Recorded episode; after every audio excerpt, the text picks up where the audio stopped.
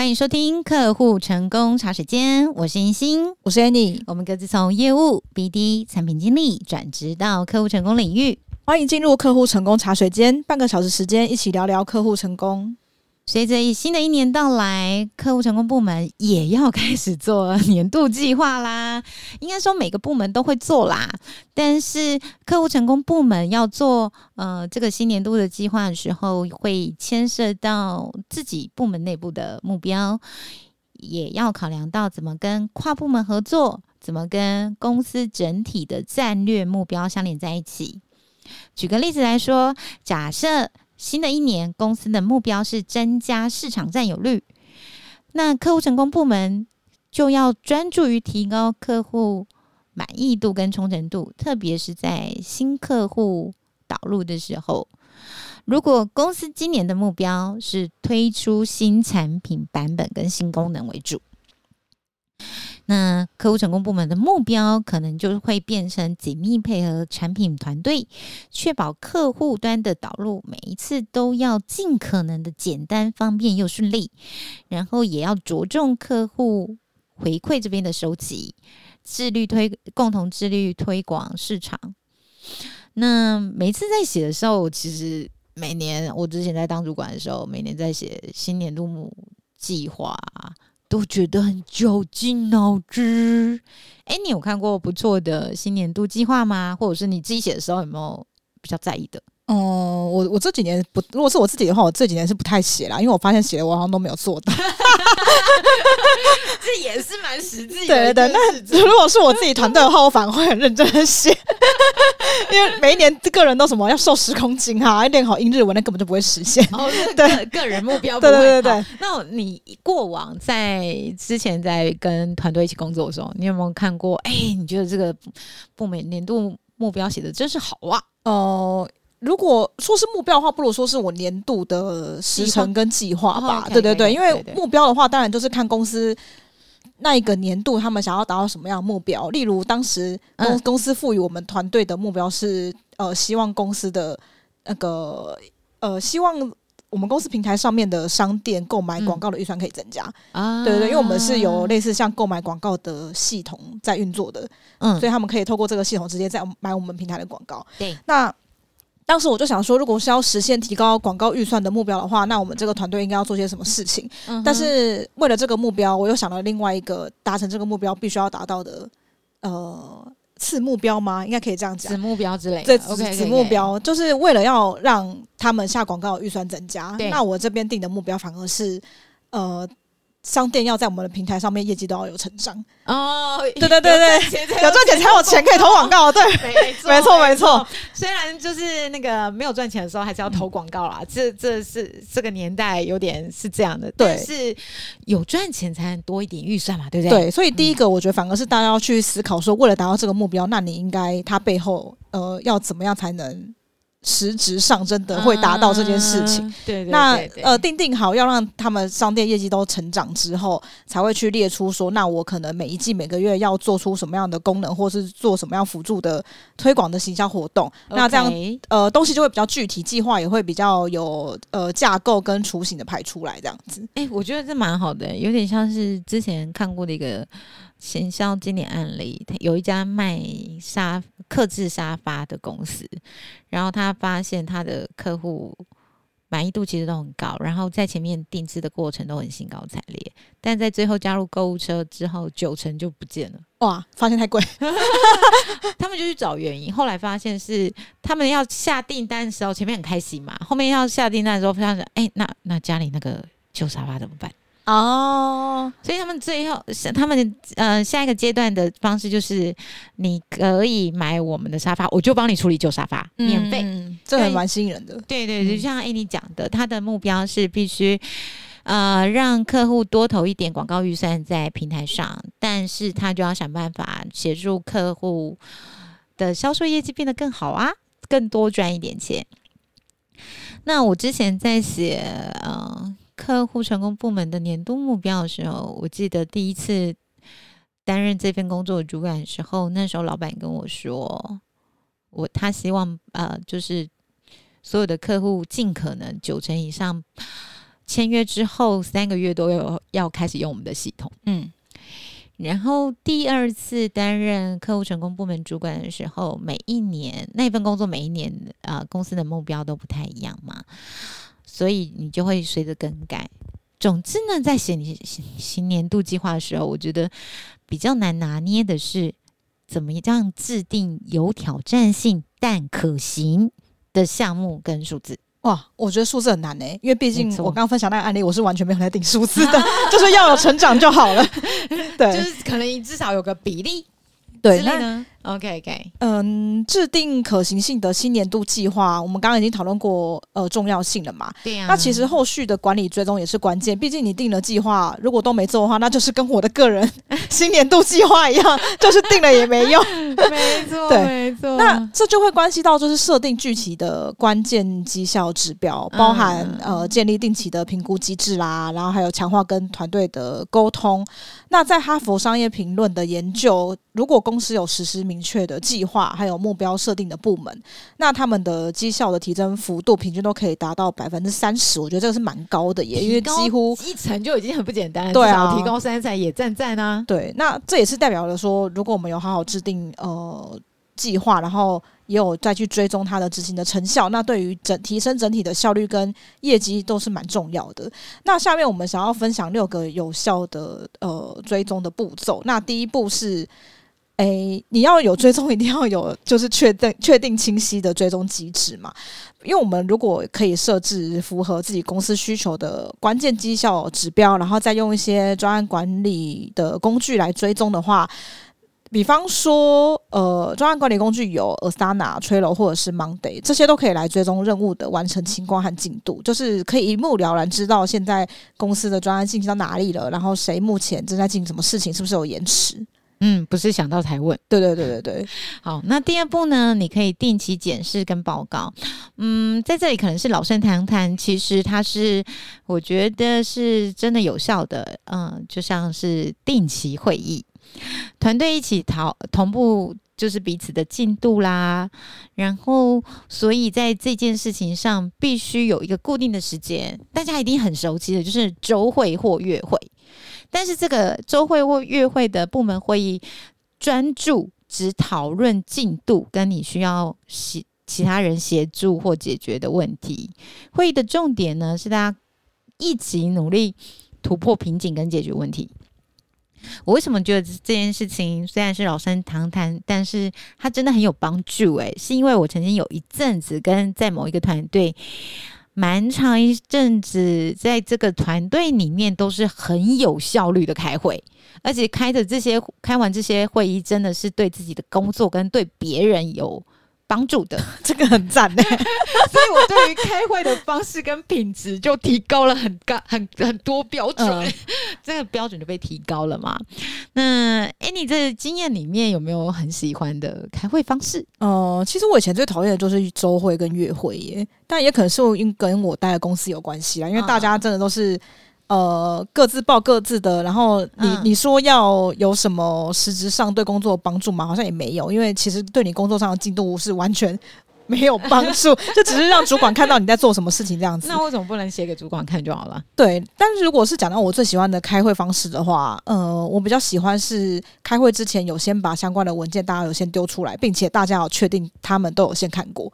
啊、对对对，你就不用在会议上然后再重新解释一遍。对对对，或者是。呃，甚至有的人在会议里面就会觉得，诶，为什么我要坐在这边？我就是想说，嗯，我也想知道啊。就是有些会议会变成好像只是例行公事，就是你跟这案子相关，那你就进来，但是其实你根本就。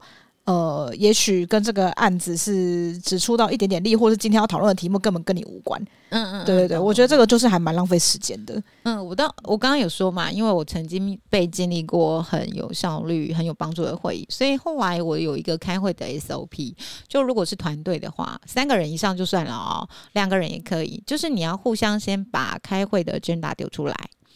然后主管要定一个时间，在不是开会前前一刻啊，拜托，就看一下哪一些是跟大家有切身相关，可以一起在这个会议讨论。啊，哪一些呢是你可能要呃特地帮同仁找谁一起来讨论这件事情，而不是在会议的大家就会变成好像二十几个人开会，然后现在这个人报告的跟我无关，我要等一二三四五六七第八个人报告的时候才跟我有关，所以我喜欢的开会方式是在会议之前，我们大家要先把会议要讨论的 agenda 内容各自丢出来，部门主管要提早抓一天以上的时间，啊、确认说这次开会的内容要留下哪些项目要讨论。跟进度要同步，那确保是跟大家都有相关的，就是进来开会的人都有相关。然后第二个是要设定，就是明确的开会时间，你不能设定说啊一个小时之内讨论啦。我通常会建议你要从十五个十五分钟开始做起。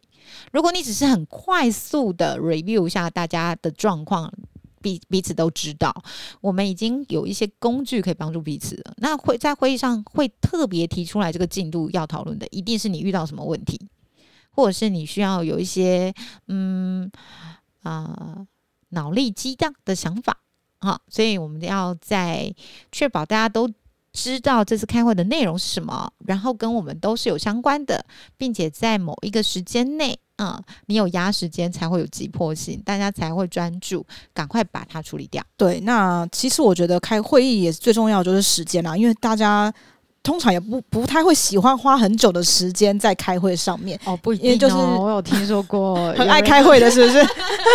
那时间过好快哦，开会就不见了。因为嗯，我觉得最糟糕的是可能一天被塞了七八个会，哦，但是其实对对对，但其实有些会议你可能。你自己也觉得你可能根本不需要参加，那做事时间，我觉得那个是最最差的状况。没错，没错。对，或者是有一些公司，它可能比较呃部门之间关系可能比较错综复杂。那也许在开会之前，你还会需要被迫先去其他部门先运作一下你等一下要讲的事情。哦，我觉得这种就是政治的方面就有点太复杂，就有点可怕。好，那是如果你觉得你们家开会很不错的话，也欢迎分享给我们。我们也想要就是分享更多嗯有效率的开会方式给大家。那接下来第三步呢，要跟大家分享的就是沟通跟回馈啦。嗯，对于新年度目标，如果你要希望它真的有确实做到啊，第三步很重要的这件事情就是要有沟通管道，透明共享资讯。例如，鼓励团队成员可以提供回馈跟建议，像是有些公司会规定某一个固定的时间，部门主管要跟团队成员进行一对一的谈话。我有听过每个月，也有听过一季，那至少至少有。有半年的也有，这个是为了要确保管理层对于问题跟嗯、挑战啊，或者是一些状况迅速做出反应，让整个团队的同仁有信心，然后也会觉得自己被 carry 到，就是你不会是单独一个人要处理任何问题。但假设啦。你觉得你遇到的就是管理阶层问题，太惨了吧？那那嗯、呃，那我先我会建议，就是我们自己还是要先努力尝试过各种我们已经想得到跟请教过别人的各式各样方式，尝试解决问题嘛。那假设你尝试完确认是公司的结构性问题啊，不是不是你孤城无力可为电，或者是我们就是。小咖还没有办法，那你也可以参考自己的目前的薪资跟对于自己人生的规划来做决定。好文雅哦，太文雅了，就就就就就是这样，就是这样。好，这，这是我个人建议啦。好，那第四步的话，我们呃，因为后续在追踪这个年度计划实行的程度嘛，那其实，在过程中，我们当然是要灵活调整策略。可以呃应对变化，迅速反应，然后持续改进。因为如果原定计划会因为呃市场状况啊，或是内部变化需要调整的时候，我们也是要能够很快的做出反应，然后来更新这个计划。那我们更新计划之后，当然也是要持续的去追踪的，追踪它的结果，以及寻求一些团队的回馈，然后来改进跟优化工作流程。但是，呃，因为之前我主要职涯都是在 PM 嘛，那因为身为 PM 本来就是会看整体的工作流程，然后帮人家找出问题，然后优化。但其实，在这过程中，其实最讨厌的就是，呃，是什么？讲不听，什么讲不听？但是总是讲不听，分成两种，就是第第一种可能就是。可以考虑年后要不要换工作。第一种就是如果 第一种就是如果你的管理阶层讲不听的话，嗯，对，嗯那那嗯其实工作流程也不用改了，就是他既然想要就是坚持他的做法，但是你可能自己觉得不适应或不喜欢的话，那我觉得可能就是要考虑一下自己的未来规划。欸，那如果那个管理阶层有跟你解释过他啊没目前没有采用你的建议的理由，诶，那我觉得可以讨论，因为我觉得不一定他的改变要一次到位，他如果可以呃。分成阶段，第一阶段、第二阶段的话，嗯嗯，我觉得这样子也是不错的改变哦。所以其实是那个管理阶层啊、呃，他如果愿意沟通或讨论，对对对，我觉得是看沟通的沟通的品质哦。对对对对对，我曾经有听过，就是啊、呃，因为我另外一个 side project，我个人的身份是萨提尔教练。他就是用一对一的谈话方式来帮你看你内心怎么想嘛。然后有很多伙伴来讨论就是职涯这个问题的时候，嗯、也会特特别的提到这一点。他希望啊、呃，他现在的主管可以好好沟通，或他下一份的工作遇到主管或团队可以好好沟通。然后我都会很好奇的问他说：“什么叫好好沟通？”嗯，大部分的人，诶，最近遇到的回答都是。不要凶我或直接否定我的意思哦，那我的可能是另外一种，嗯嗯，我的可能比较偏呃反反复复吧。哦，对对对对对，就是他可能答应了，然后他下一秒又变化，又变化，然后又不记得自己讲过，需不需要帮他录音一下？哦，我其实我觉得老板忘记是很正常的啦，只是我觉得呃呃反反复复的决策的话。会也会对执行的人蛮困扰的。诶，那我好奇问一下，就你的经验，你觉得会议记录这件事情有办法做一点点协助吗？就不是写乐乐成等的那一种，就是比如说，老板你这次决策了什么？哦，我主管你这次决就是答应了什么？因为已经很长失利的话，你做会议记录也是没有用的啦。哦，对对对，对，对，所以就是我懂，我懂，我懂，我懂。对，所以我才会说沟通的品质比较好的话，也许还有机会，就是。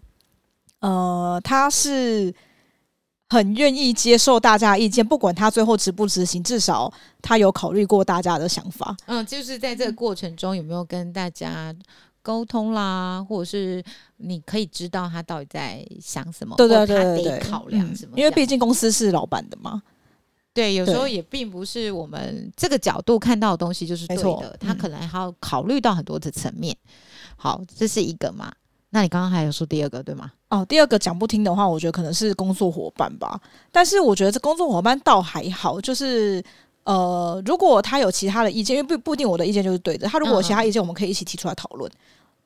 嗯。我觉得最害怕的是他不讲。对对对对对，我觉得那个如果遇到那种就是同事或者是 team member，嗯，他不赞成你的意见，然后他也他也不跟你讨论。或不愿意告诉，呃，或者是他刚好没有想到，或是他想到了什么，但是他没有说。有时候你真的很难观落阴诶，对啊，也不是人家肚里的蛔虫。所以我们还是鼓励大大家在职场上可以沟通，或说出来你的意见想法都是值得说出来的，好吗？然后第五步呢，是我们必须强强化大家的责任感跟给予奖励，责任的分配要明确。然后也要搭配奖励机制，确保团队成员都很清楚自己要负责的范围、项目跟对应的预期成效目标嘛。你运用奖励制度，能鼓励同仁达成或者是超越目标。在过去担任主管的经验里啊，我自己会特别留心的，就是有没有呃，如果团队成员做得不错的话，有没有给予口头肯定，跟实质给予团队成员鼓励。就如果知道公司的规定跟制度有哪一些是可以给一些很实质的奖励，例如 加薪，对对对，很实际啊，或者是帮他多争取一天的休假等等之类的。当然呢，对应的惩处标准也要有。而且这些奖励跟惩处，我会确保都有通通跟老板或主管提过、讨论过，他们同意了，管理阶层同意了，我们再做这些执行，通常就会比较是多赢的局面。好，那第六步的话就是资源跟时间的管理，因为资源绝对是有限的嘛，所以如何有效分配资源，注意时间管理就很重要，以及根据年度计划的需求来合理的分配人力跟其他的资源，确保计划的每个阶段的目标都有明确的时间表或者是时程跟要做的事情，然后遵守执行。但是其实，呃，以专案管理来说，就是。最麻烦的就是遇到不准时交件，他他可能又不说的人啊，那真的很讨厌，真的。而且我发现这种镜头镜头好像不是不是少数，对。遇到这种状况的话，我觉得呃，我建议啦，就是大家，因为如果是我的话，我当然就是第一个就是照三餐先催。你现在就是夺命连环扣，对对对，我现在就是这个催狂魔。Okay. 那如果我真的再没有办办法改善的话，呃，我觉得可以先看一下，以对方来说，他手上的 loading 是不是合理的。嗯嗯，对。那因为他有可能是真的是因为接了太多，手上有太多任务要做了，所以没办法达成一开始规划的进度，那就是在做适时的调整跟分配。或者是，也许你团队真的需要增加人了，嗯、这也是一条有可能调整的方向。那再来是，嗯、呃，他可能个性上就比较不好意思讲。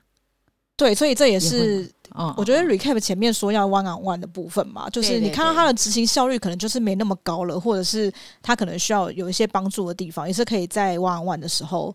呃，可能单独跟他提出来，可能比较不会说不出口，或不好意思自己提。啊、对对对对，我非常非常同意。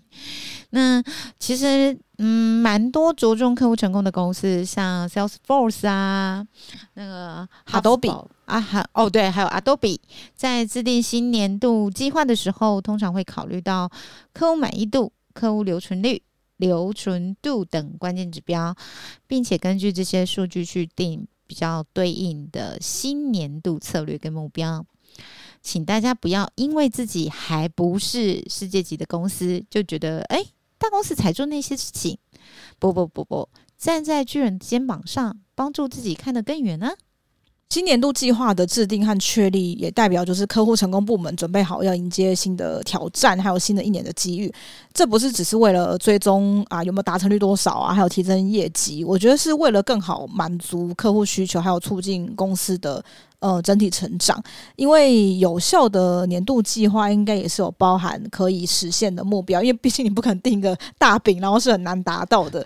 然后还有呃，对应这个目标也有具体的行动步骤，然后还有定期的进度的检视，这也会可以帮助团队保持呃大家都对目标有一致的专注力，然后在一年新的一年中可以有实质性的进展。那成功的呃年度计划。不仅仅是需要制定，更需要执行跟后续的评估和优化，才能确保说我们的策略跟客户需求和市场趋势是同步的。希望这一集这些建议对收听我们节目的朋友有所帮助。如果在建立或管理客户成功团队上有任何疑问，发迎欢迎发赖讯息或发信给我们聊聊，可以怎么协助您。我们的联络方式赖跟 email 都有放在节目资讯栏上。那么我们下周见喽！拜拜。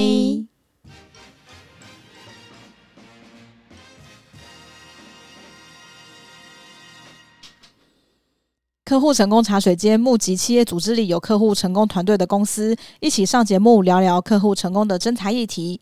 或是您有客户成功人员的真才需求，也可以透过资讯栏的联络方式提供给我们，我们会在节目和资讯栏上面帮您曝光。期待有机会跟大家聊聊，等候您的来讯。